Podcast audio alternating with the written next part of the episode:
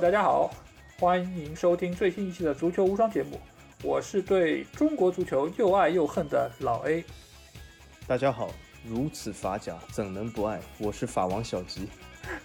好，首先还是欢迎大家可以订阅我们的足球无双官方微信公众号，在公号里面，大家不但可以听到我们每一期的音频节目推送，还可以看到最独特的足球专栏文章。最重要的是能够看到加入粉丝群的方式，只要在微信里面搜索“足球无双”就可以找到。期待你们的关注和加入。好，这一期节目我们又来到了我们的番外篇。在经过了 Leo 和 Messi 小姐的加入之后，我们这次来到了第三期番外篇。我们找到了一位来自美国的朋友。这位朋友他其实说来啊，就是他和很多球员都有私底下的接触，能够知道第一手的独家秘料。所以我们请到他来给大家做一个自我介绍。哎，大家好啊，谢谢老 A 还有小 G。啊，非常非常开心能够能够上到节目和大家一块聊天，啊，我叫 Ben，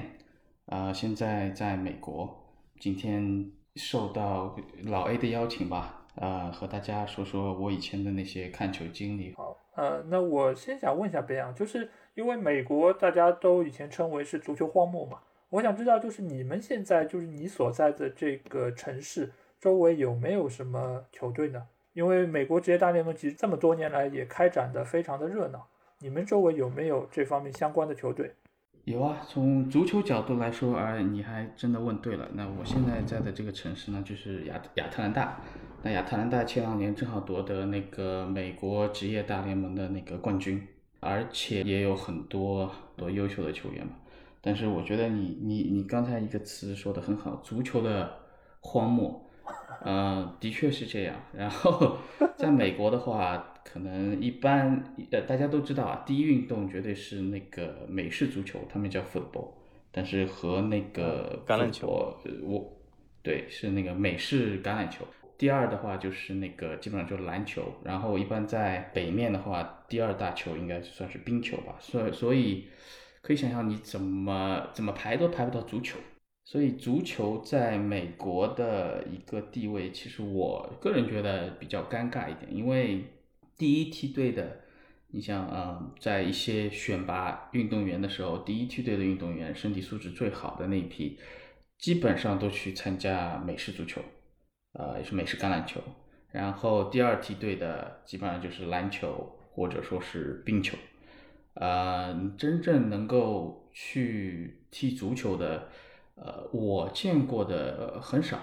但是足球呢，嗯，它也在美国也有很大的一一波受众群，但是主要是一些南美的移民，比如说墨西哥，呃，比如说巴西的移民，他们是对对，他们对足球是可以说是非常非常的热衷。然后你去看，基本上我来了美国大概十几年，嗯，快二十年，然后。我就去看过一场现场，是足球，基本上你能够目所能及的，基本上全是墨西哥人，或者说是墨西哥裔、南美裔的那些智利啊，然后巴西啊那些后裔，呃，很难见到，很难见到有那些白人啊，或者甚至于黑人啊，去坐在那边一本正经的看一场球，因为他们觉得我有问过啊。我有了解过一些，就呃，为什么足球没人看足球？嗯，很有意思，很多有很多奇奇怪怪答案。有的人甚至问我啊，足球是怎么踢的？啊，这个这个就不去不去说了啊。但很多很有意思是，他们觉得足球的比分太少，就是说你可能整场比赛九十分钟打完之后就进一个球或进两个球。嗯，这是我我得到最最有意思的一个答案。还有第二个有意思的答案就是足球，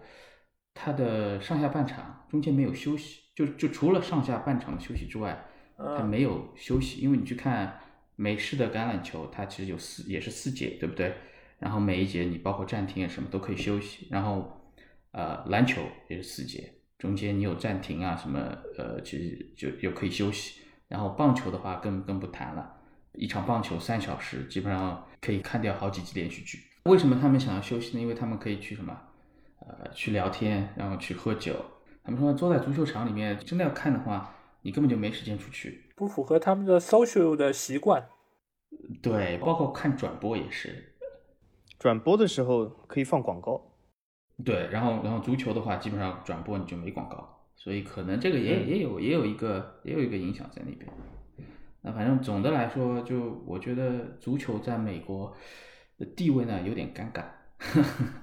嗯，对，因为最早其实我们上次节目也说到，就是我最早是看九四年美国世界杯嘛，因为当时其实是为了呃能够提振一下美国对于足球的参与程度，但是没想到二十几年过去了，就好像感觉足球荒漠也并没有开出什么沙漠里的玫瑰，都好像还是以外来的人口看的居多，对吧？那你们这个亚特兰大队里面有哪些我们可能熟悉的球星吗？这方面了解吗？啊。不了解，还真不了解。但是我知道，我知道美国足球大联盟好像从很好几好多年前就已经开始成为那些退役球星的那个退役的圣地，是吧？我记得好像来过的，能够能够想得到的叫得上的，呃，现在好像那个伊伊布是吧？然后还有对，还有贝里，贝里后来好像也来过。对，是的。哎，贝里是贝里吗？对，贝里来过，也到，但是那时候不叫美国大联盟，来来养养老。对，那个时候还不叫美国大，那个是最早。但是最近的就是那个伊布拉辛诺维奇嘛，是吧？贝克汉姆，你看，基本上对，基本上很多很多球星都是在美国退役的。呃，所以退役圣地这个不是吹的。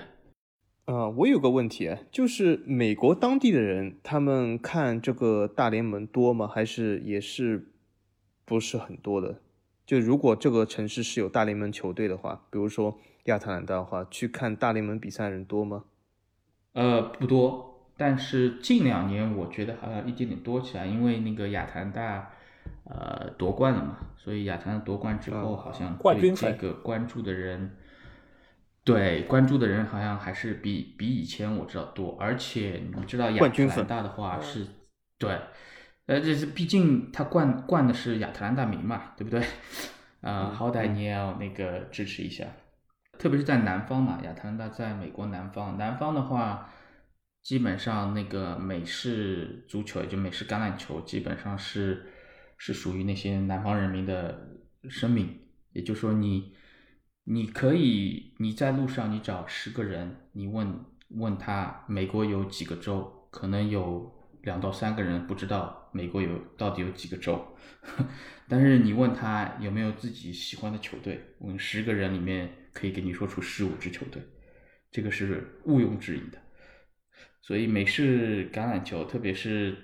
大学联赛，对，在南方的话，基本上就是南方人民的呃血液。和和口粮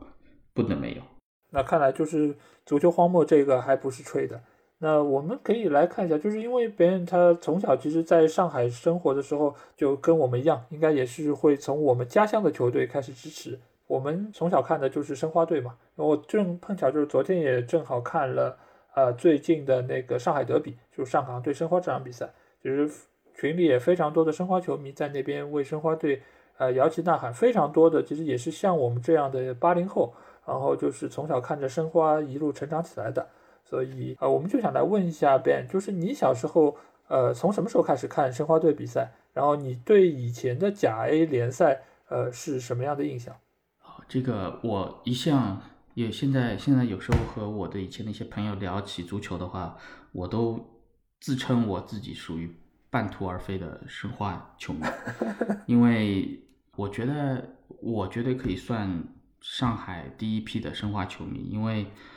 呃，我记得上海申花队是一九九三年成立的嘛，然后一九九四年开始有了甲 A，第一届甲 A 开始我就开始看申花队，那个时候是在初中嘛，初中的时候，然后九五年申花第一次夺冠，那个时候就就彻底的应该说是也算是属于一个。你说是冠军粉也好吧，反正觉得就是特别自豪的一件事情。呃，就觉得啊，上海申花队夺得甲 A 冠军，觉得特别自豪。之后呢，就一一直追申花，一直到呃二零零二年吧。从二零零二年，也就是可能大家都都知道，二零零二年啊，中国足球队第一次进世界杯，然后三场比赛未进一球。从这之后呢，我基本上就开始远离足球了。嗯，但是新闻呢还还会还会看，但是那个时候开始就觉得啊，足球简直就是伤我太深，因为可能之前投投入的感情太多，对嗯，对，嗯。特别是对中国队，还有还有申花队，关于申花队九五年夺冠以后，我想问一下，后来申花还夺过冠吗？就九五年以后，呃，后来是拿过一次中超的冠军，但是那一次因为对吧，啊。众所周知的原因被取消了冠军的资格。啊，呃，这这个原因我不知道，这个这个原因我不知道，不能不能说众所周知，除了小吉以外，小吉主要关心的是欧洲五大联赛。主要是德法联啊、赛。这个我真不知道，这个我对主要是法国联赛，我再精确一些。嗯，不过我我真的不知道后来这这出了什么事，就肯定是出了某些事，就你你说被取消了就没有了。对对，呃，就是很多那个嘛，就是扫黑除恶的那种行动。对，这个其实我们可以哦然之后后，嗯，之后再说。呃，哎，对我我记得，我记得那个那个九五年夺了夺得联赛冠军嘛，然后呃之后好像一直是亚军，然后好像九八年得过一次那个那个叫什么杯呃杯赛冠军，就足协杯冠军，呃，好像之后联赛冠军联赛最好成绩就是亚军，对，当然那一次好像是被被扣了几分，然后就没有了没有了冠军。但这个不去管它，我觉得，嗯，反正我我觉得应该算是在上海的话，我算是第一批的申花球迷。你当时为了就是看申花的比赛，你有做过一些什么？作为你第一批的申花球迷吗？你做过一些什么样特别的举动，或者说哪些狂热的一些一些一些一些行为呢？呃，狂热行为我还是比较理智的。当然，那啊个我我我是非常个人非常敬重那个蔡宝剑大哥，但嗯，是但是但是我我是从不管是一般来说做什么事情啊，都相对来说比较理智一点，也没有什么特别疯狂的事情。就是我记得那个时候，因为我家是住在上海那个徐家汇附近嘛，是比较靠近那个八万人体育场，就上海体育场。对，然后那个时候申花的主场是那个虹口嘛，所以其实从距离上来说的话是非常的远。我记得我我那个时候是那个时候都骑骑自行车，然后和我的几个朋友就从徐家汇，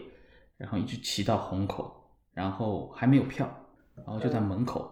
等那个黄牛。呃，那个时候黄牛，然后等还还不是等黄牛，因为黄牛一看我们这种学生样的，知道嗯没什么钱的嘛，他们也懒得 理我们，然后就等，你知道我们等什么？嗯，等就是说开场之后，开场之后到下半场，下半场如果那个时候黄牛手上有票的话，他基本上就是非常便宜，因为他不出贱卖。啊，他也就烂在手里了嘛。对，非常便宜的贱卖，然后有几那个时候我记得什么几块钱、十几块钱，然后就哦拿着票进去看半场，哇，那个觉得太爽了，呃，那个我觉得对我来说的话算是比较疯狂，算是比较疯狂，嗯，因为毕竟从徐家汇骑到虹口的话，应该二十几公里，还是还是有的。那你们就是看完之后，然后再再骑车回去是吧？呃，对，就再骑车回去啊，嗯那个时候也不知道哪里来的体力，你说哇，这个年少轻狂。当时我记得在八万人有另外一个球队，当时我还记得叫中远，当时呃粉丝多对，中远中原国际。那后来我也看那个，我其实看中原国际，主要是因为那个深思嘛。嗯那个时候我记得很清楚，深思去了中远中远队，对，是呃，好像深思是先去，然后祁宏，呃因为我我我知道嘛，深思是把祁宏那个好像就是挖墙脚吧，算，嗯呃嗯过去，然后好像深思那边做做队长，然后我就就后来就去看中原队，啊、那个时候，后来他们两个进啊、被抓的时候也也一块儿被抓，呃，当时中远和申花的关系和现在申花和上港是不是一样的，还是有些区别的？呃，基本上是一样的，就是属于是同城德比的嗯竞争关系。而且我还记得当时第一次上海德比的时候，就就是被炒得非常火热嘛。因为其实就是申花的当家球星去到了中原，然后那一次好像我也没记错，应该是在八王体育场打的第一场比赛。那时候的票价被炒得非常非常高，我记得好像第一场中远还是胜了申花，所以就是整个就是因为以前上海的那个就是颜色就是蓝色嘛，就是唯一的主队就是申花，但从那一刻开始就是有了另外一个球队的出现。所以也有了之后，每一年都会有的上海德比，以至于到后面就是上海会有三支球队，然后德比的比赛就会有六场。我记得那那场球好像中原啊是几百申花，好像申思还申思还进球了，我记得。哎，对，是的啊，那那那场球，嗯，对对对，记忆深刻。对对对，而所以从那一刻开始，就是呃上海的球迷就开始有了分化，就是不单单是只有一个球队可以去粉。但是其实我们因为小时候一直都看申花，我们对于申花那些球员其实也是如数家珍嘛，就是从从门将一直到后卫，包括那些呃俄罗斯的外援，对吧？就是我们也都很熟悉几号是谁，对吧？包括徐根宝，徐根宝当时夺冠之后不是还有很多，对吧？根宝根宝就是跟了尔德林林宝嘛，就不是还有一些就是这样的 就是一些关于他的一些呃滑稽戏啊或。多加西，对吧？就我觉得，就是当时整个上海其实都是围绕着申花，有很多的话题点，包括他们的那些球员也是众多粉丝或者说女生所所要就是说想要接触的一些对象。但是我们知道，就是 Ben 其实在私下里其实跟这些球员都是有过接触。对，那我们想问一下，就是私底下的球员和在电视机前看到的那一些在球场上球员有什么样的呃区别？就是他们在私底下是什么样的人？嗯，其实说到接触，我现在那个时候，其实我自己也只不过是一个就十几岁的小孩。那主要接触不是我和他们接触，当然了，我有时候他们在一块儿聊天呢，我也会在那边听一点，呃，也会有自己的一些呃和他们的一些一些交流吧。不过。可以想象，大家可以想象一下，作为那个时候我，一个十几岁的小男孩，那么喜欢申花，然后当你看到你你所粉的球队的那些那些球员，哎，突然出现在你的面前，其实我基本上是属于那种，用现在的话来说的话，就是那种啊，就是那种呃脑残粉，就是那种啊，我看到。对，而且那个时候你知道祁宏，我记得很清楚，祁宏是九五年加入申花，就是申花夺冠那一年，他是开始的新赛季，然后之后，呃，可以说是迷倒了一大帮。我觉得那个时候我认识的女生，基本上好像粉，除了粉那些什么小虎队啊之类的，就是粉祁宏。嗯嗯，对的，对。祁宏那个时候真的挺帅，我觉得现在看看好像也也挺帅的，但那那个时候你就看你就想象得到这种我是怀着这种心情，然后突然啊跟你说，哎，你知道今天走可以看到祁宏，看到深思，然后说哇，那种那种你知道那种那种脑残粉的这种这种行为就出来了，你知道吗？呃，后来其实其实跟他们接触有有那么过几次，然后也也除了从他们的嘴里直接听到一些啊，也也从自己的长辈啊听到一些和他们的呃聊天的内容。呃，球员就我接触的那些球员来说，基本上和和电视上面看到的你没什么太大的冲突。那特别有几个球员，我想说也也可以说，当然了，有些东西的话，如果讲错了。OK，大家也不要那个太不要太纠结，如有雷同，请勿对号入座，好不好？反正我们粉丝不是那么多，影响力没有那么大，你可以放心说。呃，第一个就是那个范大将军嘛，范志毅，范志毅，呃，其实我觉得他他真的是一个，就说说是一个粗人，对他很粗人，但他的确是一个表里如一的人。哎，也就是说你在电视面前看到他是什么样子的，其实他在生活当中就什么样子的。然后踢球的风格也好，和他的那个性格非常的像，非常非常的像。然后有一些反差的球员啊，嗯，我觉得我挺期待。还有一个陈耀东，不知道你们陈耀东就以前的那个，和成龙，嗯，和成龙长得对，很像。和成龙很很像的那个，就陈耀东，还有那个吴承英，你们看他们在场上的话是属于那种拼命三郎。我记得吴承英那个时候有个绰号就是那个拼命三郎嘛，对不对？对，就叫呃拼命三郎。对但对对。他，但是他在那个生活里面是一个非常腼腆的人，属于那种说的说说说一句俗话，就是你三句话打不出一个屁来的。他不跟你讲话，他他永远都是坐在坐在那个属于你现在说 C 位，他永远可能是坐在 C D E F G 位，呃，你 你不注意的话，你都不知道，哎，这个人是吴承英，就非常腼腆，非常腼腆。然后你跟他站在一块儿，他还会那种不好意思，就觉得你啊，怎么那么大、那么有名气的那时候那么有名气的一个一个球员，怎么会还还会不好意思？那还有谁呢？就是那个祁宏嘛，刚才我听到祁宏，祁宏，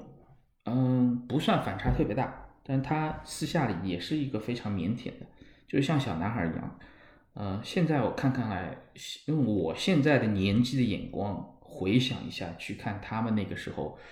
的一些讲话的腔调也好啊，或者一些一些一些呃一些肢体语言也好，就觉得是属于那种嫩，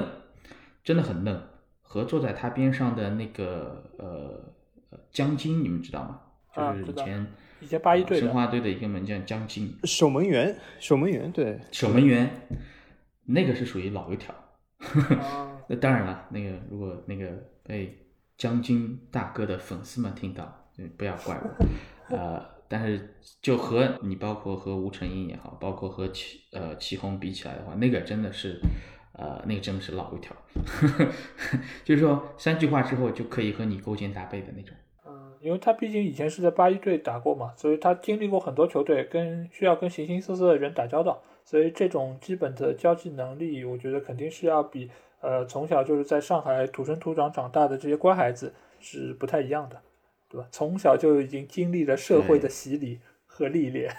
但我记得江津好像也是上海人，对吗？对是上海本地人，我记是上海人得是这样的。他好像有上海人个哥哥，好像也是江红国足，好像，嗯，对，啊当时他们两个江宏后来好像是去了深圳对吧，就反正就是广东那边一个俱乐部。对，两个都是守门员，我也没记错的话。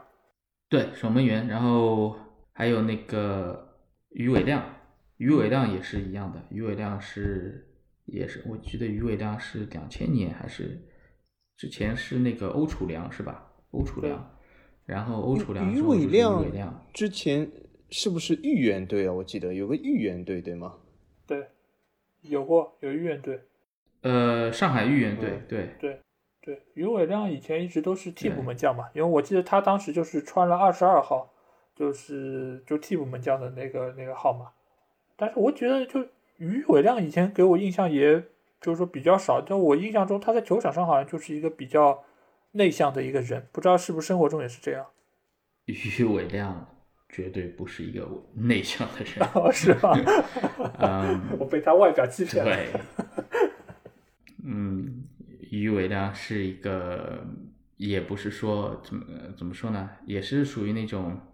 你看他们聊天吧，就是于伟亮是属于那种特别有点直来直去的，他就是想到什么就跟你说什么，然后他和范志毅的性格有有一点像，就是那种啊、我看你不顺眼，就是就就感觉就是你他他就会上来揍人的那种，哦就很很冲，嗯，蛮冲的，我觉得。脾气比较火爆当然了，。那个时候好多年前了嘛，对我也不知道到底记记得记得对不对，但是我记得于伟于伟亮肯定好像不是那么呃那么的嗯怎么说内向，嗯，OK，对，还还还有谁吗？还有呃，我这里听众，我这里听众有一个问题，我可以代表听众问一下，嗯就是有个听众问题啊，就是张勇到底是不是张志光指导的儿子？张勇是八号对吧？对，张勇 我啊没见过，我不知道。我而且不只是张勇的问题，还有还以前还有人说过刘军是刘思义的儿子，啊，那个不是啊，刘军，那个刘军我也记得，嗯，十十号刘以前10号军对？吗？对十号，对，那个那个肯定不是，那个我知道。还有那个很多关于谢辉的嘛，对不对？对谢辉，我觉得可能就有的东西，觉得我们就一笔带过。就谢辉的确有很多的故事，但是呃，有些还是不太好讲，我们就不在节目里面多讲。我觉得，啊对，如果如果大家想要知道这些内幕的消息呢，可以来到我们群，对吧？呃，本没准会在群里跟我们分享这些，对吧？不方便在节目上说的 话题，对吧？因为大家也知道谢辉，因为我们节目，对对，而且我们节目有很多呃十八岁以下的听众，对吗？所以我们要考虑到全部的这个节目评级，所以有些秘密我们就要就是其他场合来说，嗯，对，其实也不是秘密，但是也算是有些东西可能也算是隐私吧，因为毕竟不是那个虽然是公众人物嘛，但是对有些东西还是不应该多说吧。对，尽管网上这方面的传闻已经非常多了，对吧？但是我们这边，对吧？对如果是别人是知道标准答案的，那我们觉得也不能在公开场合来公布这个，因为毕竟对于对球员本身，他其实也是有一些伤害。因为其实我觉得这也不是什么太愿意面对的一些好的历史。对我我们估计上的是不同的网，不评论你说的网上什么新闻我完全不知道，我们估计上的网有点不一样。对，你在墙外面吧，你在墙外面肯定是搜不到这种信息的，对吧？所以你要翻回来。啊 啊，有可能，有可能。但是我就想说一句，就是以前我小时候也看了那个申花，当时我看完申花，就是刚才说的那些球员啊、我都认识，他们的脸我至今都还记得。如果你说这些人名字，有些人的脸我有点模糊了，比如说刘军的脸好像有点模糊，但是我我非常就是印象深刻，比如说是戚红、申思、吴成英。呃，范志毅，还有那个欧楚良，呃，什么，还有谢辉，呃，还比如说什么新风什么，我都是非常，呃，这些脸我都个个都记住。当时我最喜欢的一个球员，我知道当时其实，呃，中学好像班级里最喜欢的是祁红是好像是最多的，吴成英好像第二。我当时最喜欢的是谢辉，我觉得他这个头球蛮厉害，蛮帅的啊、我当时最喜欢这些。他他场外的事我不知道，当时也没有网，现在有网了，我大概也没看。但是，呃，我我当时的确是最喜欢是谢辉，嗯，呃，难道不是因为谢辉去了德乙踢过比赛吗？是你喜欢的德国联赛？啊，对，这也是，啊，也是，也对，也是，这这给他加分了，嗯，对，其实说到这这些球员，包括就是我们提到申思和启宏，大家就知道他们后来就是因为就是打假球的原因，然后就被抓进去，现在其实也已经刑满释放了嘛。那其实 Ben 在这方面有没有什么可以跟我们分享的一些消息呢？可以，首先我要声明一点啊，我是啊、坚决反对任何形式的毒球行为，因为可能我也是经历过，也看过很多这样的故事，或者和真实的在我身边发生的。首先，这个的确你你肯定是发不了财的，你肯定最后的结果肯定是倾家荡产。如果你真的入了这个赌球的这这个习惯的话，你就再也体会不到足球真正的魅力。那说到那个深思、祁宏，还有包括啊、呃还还有另外几个球员，啊、他们当时被涉黑，然后被我记得是沈阳吧，沈阳警方吧，去捉起来，然后进行审判。后来被我记得深思是判了六年，然后祁宏是被判了五年嘛。那其实这个事情对，说实话，对我对我们来说的不是新闻。很多人现在人可能还在纠结啊，你看那个他们那个时候他们是替罪羊啊，怎么样啊？但是我从我的观点来说的话，不管他们的出发点怎么样，既然他们呃的确是犯了犯了法，那他们就要承担相应的责任，那这个一点问题也没有了。啊、但是从另一个角度呢，我是觉得深思也好，祁宏也好，是非非常的可惜，因为呃，其实说说他们他们两个当时虽然我记得他们当时已经退役了嘛，但是嗯，在退役之后被被这样一个一个抹黑的话，我觉得对一个球员来说的话，打击其实是很大的。更何况这个事情应该是发生在啊、他们被捕的好多年之前，好像是当时是甲 A 的最后一场球嘛，好像是对天津泰达还是什么，然后保级，然后当时啊、这这就简单回顾一下，这点信息其实应该应该那个网上都有嘛，嗯，当时可能是说他们收了多少钱，然后被贿赂了啊，包括当时当时那个那个比赛的主主裁判也也收了钱，啊，然后操纵比赛。那我相信啊，嗯，他们钱可能是真的是收了，但是你说他们当时操纵比赛啊，我觉得就凭他们几个的话，对比赛到底有多大的影响力啊？说实话很难说。但是从我的经验来说的吧，包括平时跟他们，刚才我也提到啊，那个那个祁红啊什么，其实他们都是很内向的，很很腼腆，就是就像一个大男孩一样。然后深思的话，其实也一样，深思也是一个对我来说的话，你怎么说，非常的绅士，就是有你你从接触你他不告诉你，如果不认识他的话，你会觉得哎，这是一个挺有涵养的一个男孩。啊，你不会觉得说啊，他是那个踢球的啊，就一一听这个话就踢球的，啊，什么大老粗啊这些东西，或者是运动员啊，你如果不认识他的话，你你绝对和他的对话里面你是感觉不到的，所以非常为他们可惜，呃，然后也也觉得，嗯，其实这个事情，这是我个人的个人的观点，就跟他们。他们可能也是有有他们的苦衷在里面，因为当时的足球环境，因为甲 A 刚刚起来，然后有很多人很多人去去参与那个赌球的行为，可能里面有涉及到一些利益，然后他们可能有他们的一些苦衷，所以他们是怎么说呢？应该说是被被动的卷入到呃这么一场风波里面去的。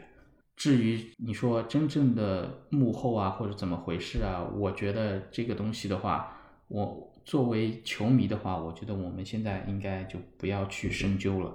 啊，总之我只能说，从从我的观点来说的话，他们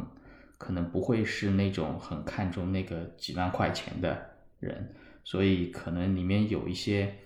呃，有一些更深层次的原因吧。只不过他们被作为一个替罪羊也好，对他们所做的事情做做一个做一个承担。没也没有办法，嗯，对，因为他们其实现在也受到了法律的惩罚，而且现在他们都刑满释放了，他们也过上了自己现在安稳的日子。因为其实，在去年吧，我记得我去参加一个呃一个日本歌手的一个演唱会，然后在那一天，好像申思和祁红也去了这个演唱会，可以看得出他们比原来看上去要稍微呃发福了一些，可见他们现在的日子应该要还是过得还可以，对吧？大家也回归了一个正常的生活。那我想问一下，当时就是他们嗯被抓的时候，申花队的球迷是什么态度？有没有球迷嗯，比如说他们抓起来时候去呃监狱里面看他们，或者送他们呃不是叫送送他们入监狱，就是 呃不不是不是欢送，我送他们一程。哎，不是送到一程，就是去监狱里面缅怀一下，有没有这样的事啊？就应该是不行的吧，因为他们属于是比较重的罪，应该是不允许普通的，尤其是没有亲属关系的人去探望哦，去探监什么？对，而且当时他们其实也已经早就不在申花队效力了，他们后来应该都是去了国际，各方面原因，而且他们应该也是在退役之后才被才被抓进去的，呃，因此可能就没有这么多的球迷，但我觉得反而应该他们被放出来的时候，还是会有一些人去欢迎他们回来吧。哦，是吗？就像香港电影这种古惑仔大佬出监狱的时候，很多这个小弟都在外面等着。没有，这是我的猜测。当然，肯定会有一些记者，然后也也会有一些可能忠实的人迷吧。我我相信，因为他们在整个中国的影响力还是非常大，而且他们也是为就是中国队出现进入世界杯，其实也是做出了非常重要的贡献。因为他们正好也是零二年那一届的主力球员。其实说到国足，我觉得我们就可以来聊一聊国足。呃，因为这么多年来，就是范大将军那句话嘛，就是再输下去输越南了，对吧？现在越南对吧？青年队实力这么强，真的有可能接下去就要输越南了。但是我们其实也是看着国足在就以前实力非常强，就是每一次都能进入十强赛，甚至于就是有好几次都是差一点就能够进入世界杯。那我们可以来谈谈以前我们小时候看国足的印象，就是你们印象中哪一届国足给你的印象是最深的，或者说你觉得哪一届国足的实力是这么多年来最强的？呃，要别人先说。行，那我我先说吧。我觉得，呃，印象最深的其实倒不是国足，我觉得我印象最深的是国奥队。不知道多少人那个时候啊有看国奥队？我记得有一年国奥队主场就在这个上海八万人体育场，呃，那个时候我是去现场看的，然后那个时候我觉得，呃，火爆到什么程度吧？那个时候，呃，那个是我忘了几几年，呃，但是我去了现场，然后一场票，那个时候我有六张票，然后一场票，黄牛知道我们去看球嘛，然后说一场票大概给八百块钱，还是一千八百块钱，就原价上面再加。那么多钱，再加，嗯，呃，你你可以卖给他，然后我们算了一下，我们我们六个人如果卖给他的话，基本上就是一笔小财，因为那个时候几几年啊，大概是零零几年吧，那个时候零零年还是零一年，那个时候就是绝对一笔巨款，对，差不多一万块钱吧。所以你就知道那对，所以你知道那个时候，嗯，那个时候其实国奥队中国国家队有多火。国足的话，我觉得我目前虽然说虽然说我好久不看中国足球，或者说不关注国足，但是我觉得最强的还是日韩世界杯的那十强赛的那那那组。哦，我记得有范志毅，然后孙继海，前锋是那高海东，呃，有两个孙祥、孙孙两个孙，孙吉、孙祥，呃，对，孙吉、孙祥两兄弟嘛，呃，那届我觉得还是。就算现在国家队来说的话，那届国家队应该也是能够排得上号的。嗯，那小吉呢？你对以前的国足的印象是什么？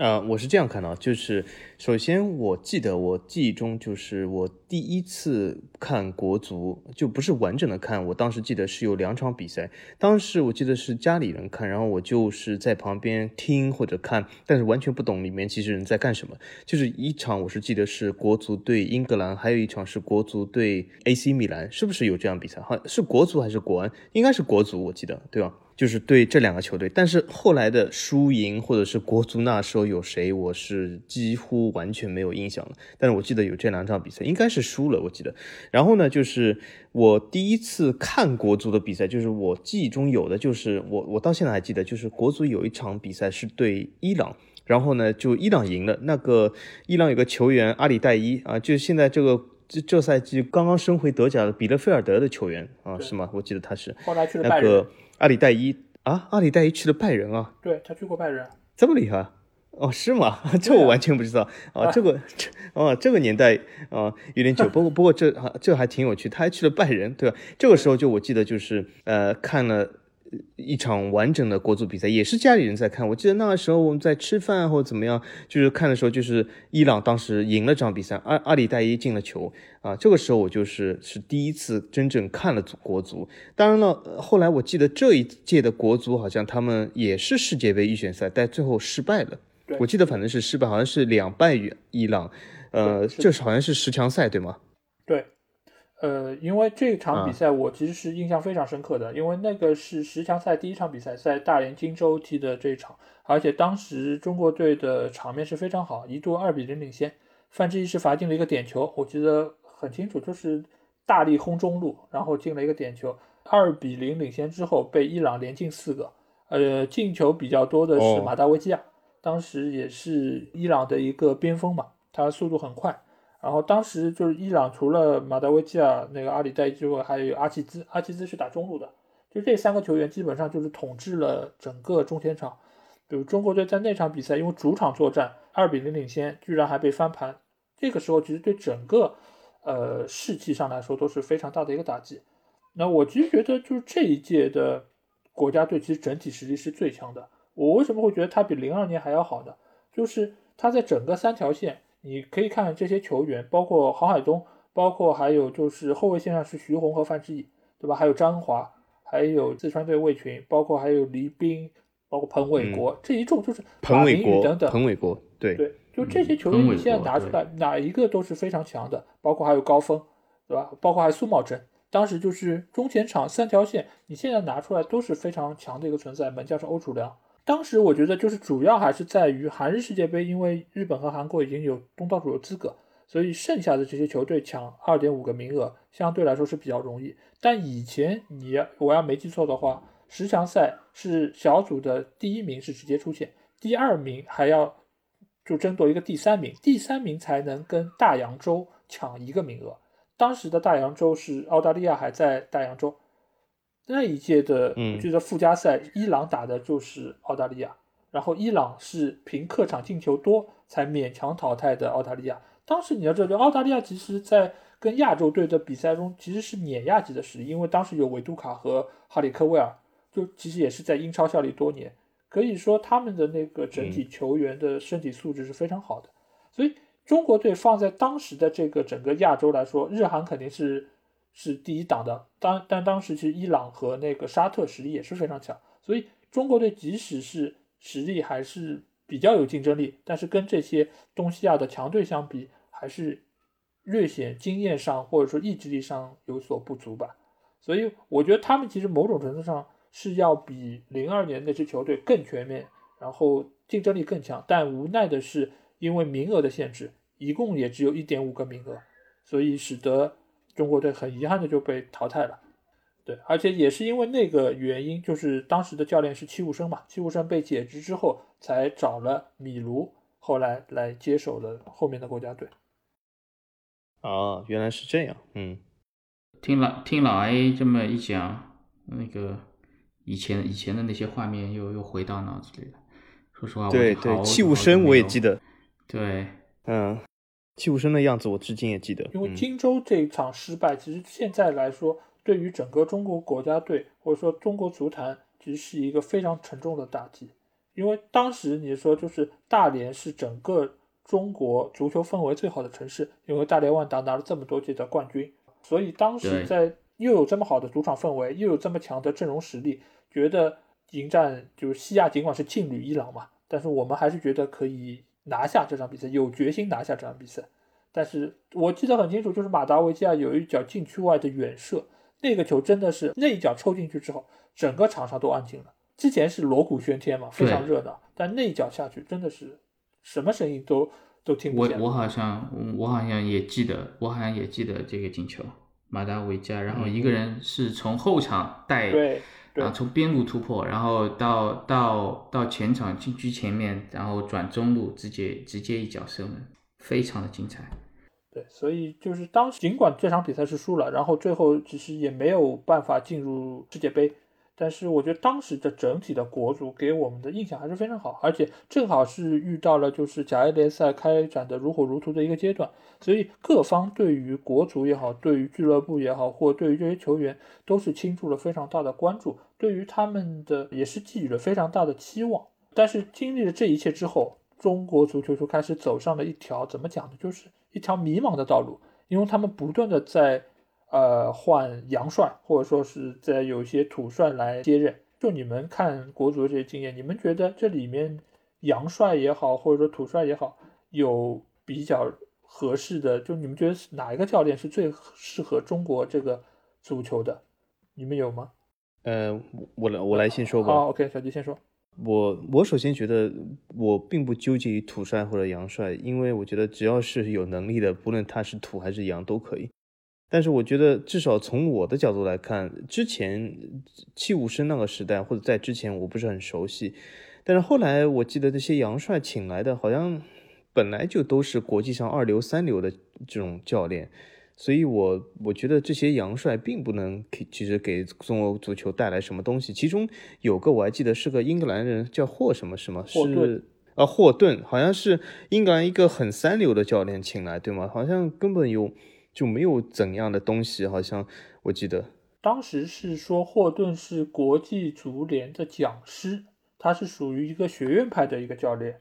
所以当时是让他呢，一来是过来就是说培训一下国内的教练，二来就是让他带队来战比赛。那你觉得就是米卢在里面就也不是那么是有实力吗？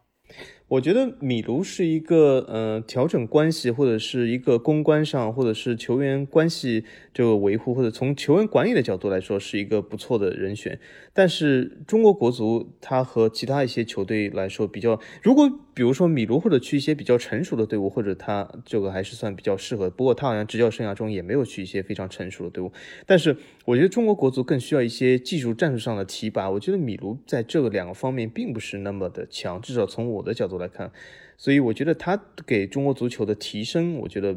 或者是国足的提升来说，并不一定是怎样的高明。但是我觉得他在捏合关系上，所以最后他在成绩上至少是取得了某些成功啊。但是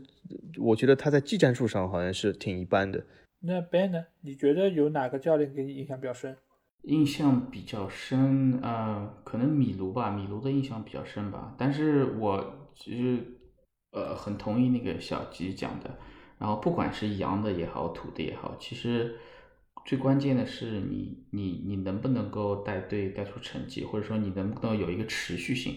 其实我个人来说的话，我比较偏向于本土教练，因为呃，当然了，我对技战术也好啊，那些那些可能没有小吉那么专业，但是我的感觉就是，其实你说作为国家队的话，其实你一年也打不了几场比赛。嗯，对球员的磨合也好，球员和教练之间的磨合也好，呃，其实本身就就存在一定的困难。你说每年集训可能也就两三年集训个几个月，也许每年可能集训个一两次就最多了。呃，那那你再去找一个洋教练过来，然后特别是对本土可能不是非常的熟悉，对中国的整个足球的环境或者说文化都非常的陌生。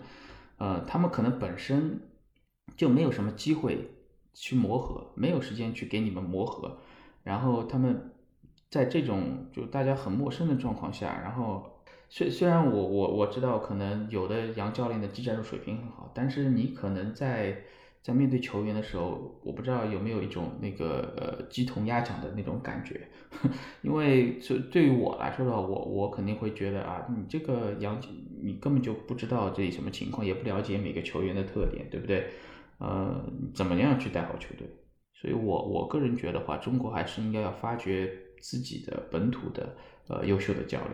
对。嗯，因为我觉得就是看了这么多土帅洋帅，最早时候我记得就是请了一个德国人嘛，施拉普纳，对吧？我不知道你们都有没有印象。就春晚上其实还有这么一个段子，就是说施 就是施大爷的一根白头发，这是为中国足球白的，所以需要珍藏。对，呃，然后后来我其实给我印象比较深的，其实是倒不是国家队的一个教练，我其实印象深的是一个国青队教练，那个教练其实叫克劳琛。我不知道你们还有没有印象？就其实就是赵旭日、赵一脚的那届国青队的主教练。当时国青队是小组赛三战全胜，然后出线之后，我记得也是打德国吧，然后被德国队淘汰，直接回来。回来之后，克劳琛就被解职了。当时其实我为什么会觉得这个教练比较好，或者说是我觉得他其实是适合中国足球，因为其实他对中国足球的很多的一些问题，他其实都提出了自己的第一是看法，第二他也给出了解决方案。但是显然，这个其实是触动了很多可能上面的一些人的一些神经，或者说觉得不能以他这个方式来搞，因为他其实在短时间内就给中国的国青队找到了一条踢好比赛的一套方法，以及选拔人才的一个一些机制，使得就是这些国青队的队员到现在来说，其实呃也是之后几年国家队的中坚力量，就是他其实一直都是非常有能力的一个德国老头。只是因为成绩不好，他就被解职，之后也再也没有出现过。我上次见他可能还是，呃，有一场曼联的比赛，因为他跟福格森的关系非常好，他出现在就是福格森的旁边的一个位置上，跟他一起在看曼联的比赛。但这么多年过去了，其实他也没有什么太大的变化，对，但是但是我觉得这个其实是。难得的几次，就是说中国足球找到了一个还算我认为比较正确的一个方向，但是他们并没有珍惜这一个路子，啊，反而是到后来，我记得就是不断的在改变自己的所谓风格，就是这一段时期，这段时期要学南斯拉夫，下一段时期要学巴西，或者甚至于还要学德国、西班牙、西班牙等等，但其实我觉得就就都有点怎么讲，就是急功近利，或甚至于就是。都不是头痛医头，脚痛医脚，而是别人，比如说头比较好，那我们就要去学这个头，但其实都没有搞清楚自己是否具有这个土壤和这个基因。我我觉得刚才老鹰讲特别好，那个急功近利，嗯，我记得在我在我以前还就是在离开离开中国之前吧，我觉得中国的足球其实已经怎么说？虽然刚刚整个联赛什么才有个雏形。但是整个大环境已经有一种急功近利的那个心态在里面。当然，我现在也不太了解中国足球的现在国内的环境，但是我个人觉得话，似乎那么多年过去了，啊，整个大环境并没有说啊，大家沉沉下心来，然后培养自己的呃下一个梯队，或者说是真正的从青少年里面开始一点点培养呃人才。因为你去看现在的这些球员，说实话，我我不是。特别的关注，但有时候也避免不了，你知道新闻啊什么，我就看到，呃，我觉得现在现在的球员，很多球员的那个职业素质可能还不一定比当时就第一批的那个中国甲 A 的那些球员要好，还是有那种急功近利，还是有那种呃想要很快出成绩，或者说或者说有的球员可能嗯。可能一开始去参加联赛或者参踢足球的，他的动机可能就不太纯，或者说可能是为了赚钱也好，可能会是为了出名也好，但是恰恰呃，并不是为了去比你好呃踢出好的成绩，或者说是真正的去去去享受这个这个足球呃这个过程。其实说到这个，其实我我们最后来讨论一个很大的问题，因为这个问题其实我觉得可能需要做几期节目才能说清楚。但我这边先问一下，就你们觉得国足怎么才能提高，或者说才能复兴吧？就现在这个可能要输越南的这个这个阶段，呃，小小吉先说。好，呃，关于这点，其实我觉得这个话题还蛮有意思的啊，就国足怎么才能复兴，或者国足将来路在哪里？那么从我的角度来看，首先我对国足并不是很了解，所以我的这种看法或许是片面或者错误的。但是我的看法是，就是现在我看到的是，好像最近热议的一个话题，就是国足规划了很多很多这样的球员。对吧？呃，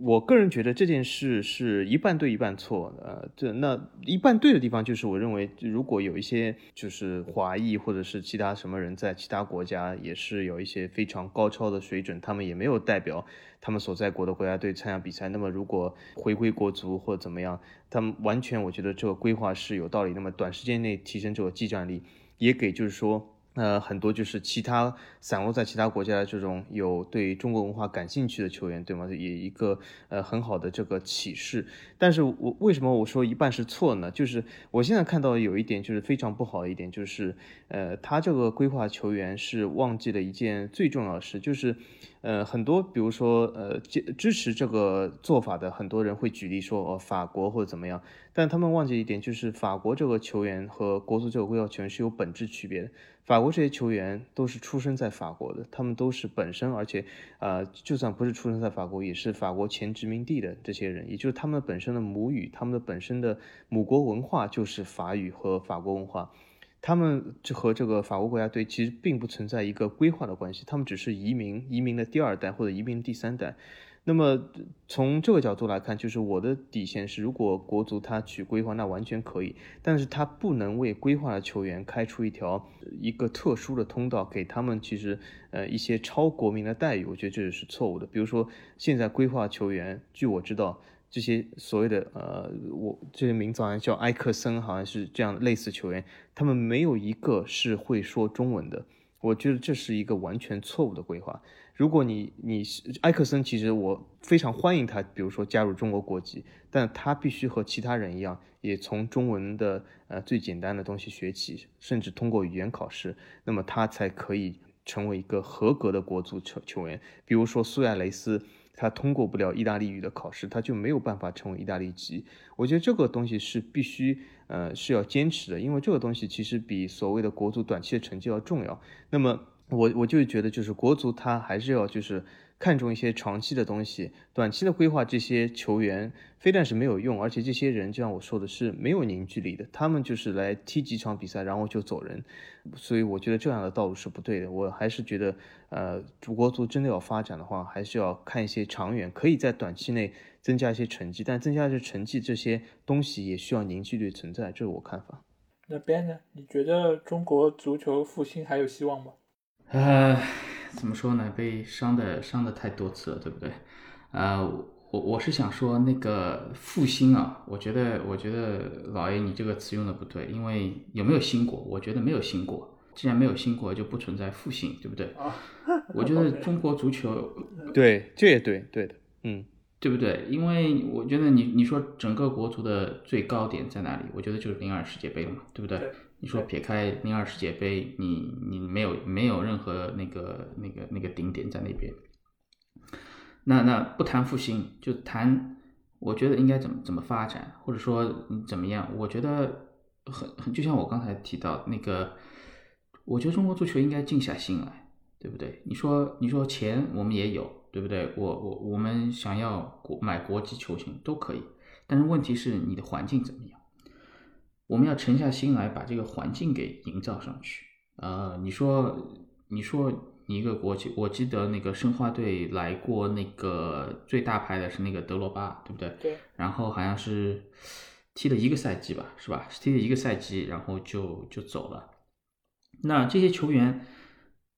你你能够把他买过来，但是你你要把他留下来，你除了给他钱之外，我觉得更重要的，你要给他一个环境，就他觉得你他在这里，他他能够发展，能够帮助到自己的职业规划，而不是说我来这边然后捞一笔钱啊我就走了。那那如果能够沉下心去营造这样一个一个一个氛围，那自然而然，我觉得很多事情你不用去强求。不用说，我今天一定要规划一个五年计划，五年之后中国国家队一定要达到什么水平？我觉得这种，这种完全就是空谈，因为很多事情你只要把基础给打好，把基础给做好了，很多事情是自然而然的。你说英超也好，你说德甲也好，你说，你说那些那些现在那些德国的五大联赛，你说当初他们刚开始踢联赛的时候。呃，有没有想过哦？我要去什么？过多少年之后，我要争取到全球多少多少亿的观众？啊，我每年要创营收入多少多少？我的我要培养出我的英格兰队，呃，一定要在世界杯打到第几名？我他们可能有这个目标，但这个目标肯定是是制定在，you know 当时的以前的那些成绩的基础上。而不是说我啊，我我现在连世界杯目前来说的话，连连一分都没有得过。然后我说啊，我要冲出亚洲，走向世界，然后我要怎么样？愿望是好的，但是真的，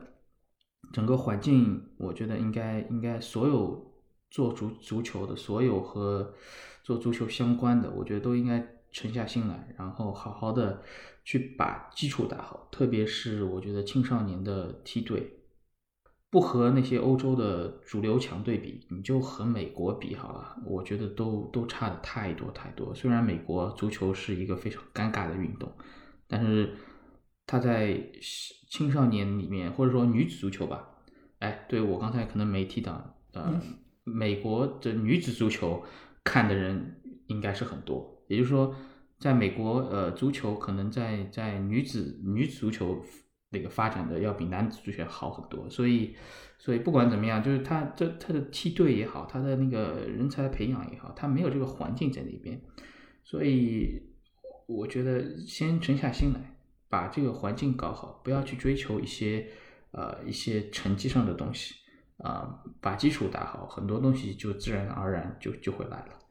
啊，就说到美国足球，其实最近几年也出了很多球星，对吧？就是小吉很熟悉的，就是雷纳，对吧？还有那个普利西奇，普利西奇。前两年其实还有那个邓普西，对吧？包括还有他们那个门将蒂姆霍华德，其实也都是非常有名的美国球员。呃，但是说到就是国足的那个复兴啊，这件事情，我觉得能够能够重新进入世界杯，我觉得就算是新吧，就我们可能要求提的低了一点。但我觉得，就从我们这几年做的这些事情，包括规划来哈，因为其实我刚才说到了急功近利啊，就是规划，其实在我看来就是最急功近利的一种做法。而且这个其实就是买已经种出来的树，它其实并没有任何的成长，而且它只有往下坡路走。所以这种买卖，我觉得是，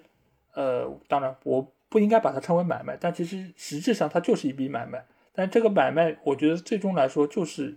他的身价在下跌，用小吉的话来说，身价在下跌，这就是一本一个亏本的买卖，这就不是一个很合算的一个一个生意。那我们为什么没有办法自己种出一棵树，甚至于没有办法成批的种出树？那只能说明一个问题，就是我们的土壤出了问题。那我们为什么会土壤有问题？只能说是没有人再愿意去踢球，没有人再愿意参与到这个运动中。所以才使得我们的国家队没有办法招到更像样的球员来参与到这个运动中。以前我们再怎么样，我们有范志毅，我们范志毅是亚洲足球先生，我们有郑智，郑智也是呃亚洲足球先生，而且他们也都是有留洋的经历。范志毅甚至于是水晶宫队的队长。那我们现在还有没有范志毅？我们不会再有范志毅了，对吧？我们出了这么多好的国家队球员，哪里来的？只是从徐根宝这个暖棚里面种出来的这些花，只有他这一个暖棚，他这批花用完了，再也就没有下一批了。我们国家也就一个徐根宝，也就一个愿意要打造一个中国的曼联的一个好教练，但是之后再也没有这样的人了。所以，你如果一个国家只是靠一个教练，或者说靠一批球员，那你是不会有未来的。所以，这也是为什么我们接下去可能连越越南都踢不过了。这这里我觉得老 A，我听出一个问题来。嗯，徐根宝要打造中国的曼联，是因为他的志向很高。曼联它是一个英格兰历史上其实一等一的队伍，是欧欧洲赛场上霸主。这是不是导致就像 Ben 说的，就是这个呃志向太远大？是不是？我觉得徐根宝是不是应该说我们打造中国的里尔更好呢？就是专门是培养年轻球员。对 这这里我要硬推一下。从成绩上来说的话，呃，我觉得申花队徐根宝手下就带领的时候，他的成绩的确还能够配得上中国的曼联这个称号，对不对？对，而且而且他的抢逼围的这个打法，你不觉得跟克洛普还挺像的吗？某种程度上就是疯狗战术的一种嘛。啊，就中国的利物浦，中国利物浦，嗯，对。哎，但其实说白了，我觉得还是在于没有这个土壤。现在的年轻人，或者他们可能更愿意参与的是电竞这样的项目，因为你现在看到国家也在扶持电竞，然后电竞的人才或者说的粉丝群众基础也非常多。但是现在真的还有多少孩子在踢球呢？我们又能看到多少球场呢？我们相关的配套设施又在哪里呢？所以这一切一切，你都没有办法满足其他的，包括土壤、包括肥料、包括阳光、包括水。那你又怎么能够指望这颗种子能够发芽，能够长成茁壮的大树呢？所以在考虑为什么成绩这么差之前，我觉得先要找一找原因。但这个原因可能代价过于昂贵，我们国家可能没有办法一下子满足这么多。唉，那所以我只能说，可能我比较悲观吧。我就想那个补充一句，刚才老姨说的那个关于土壤。啊，也是也是之前就是说听到的一些一些吧，纯纯属个人意见啊。中国的那个培养和已经选拔人才的机制简直就是太烂，我可以这么说。呃，就我知道的一些事情，很多上海的小伙伴他们应该知道，上海以前也有也出过一个假币球队，叫宝钢队。呃，是假币嘛？还是还是乙级联赛？好像。不管，其实这个宝钢队有很多呃优秀的球员，而且我不是不是说我觉得他们优秀，是我从呃身边的一些就我认识的一些球员他们口中，他们都说，呃宝钢队其实有很多优秀的球员，但是他们是选不出来的，为什么？因为你的整个的选拔的机制，你整个选拔的一个规规规则也好，完全完全就就不是说是是公平的，那我只能只能说。就如果这一些选拔的机制不改变的话，可以说中国中国很难很难找出一些呃一些真正的球星，像包括一些真正有天赋的球员，可能永远就都都没有出头的日子。我我只能这么说。对，所以我觉得我们的球迷在关注球队成绩之前，其实先要扪心自问一下：如果你的孩子去踢球，你会不会支持？你会不会同意他？花这么多的时间在踢球这个运动上，而不是说我再多做一本练习。好，那今天我们很高兴请到那个别人过来做客，他也跟我们聊了很多，呃，跟他有关的一些球员，或者说他了解到的一些呃独家的信息。呃，也希望就是说更多呃喜欢我们节目的朋友，以后有机会也能够来到我们这边，参加我们这个番外篇，来到我们节目做客，跟我们畅聊足球。好。最后还是希望大家可以关注我们的公众号，在微信里面搜索“足球无双”就可以找到，期待你们的加入。好，那今天的节目就到这儿，期待我们下周同一时间再见，拜拜，大家再见，拜拜。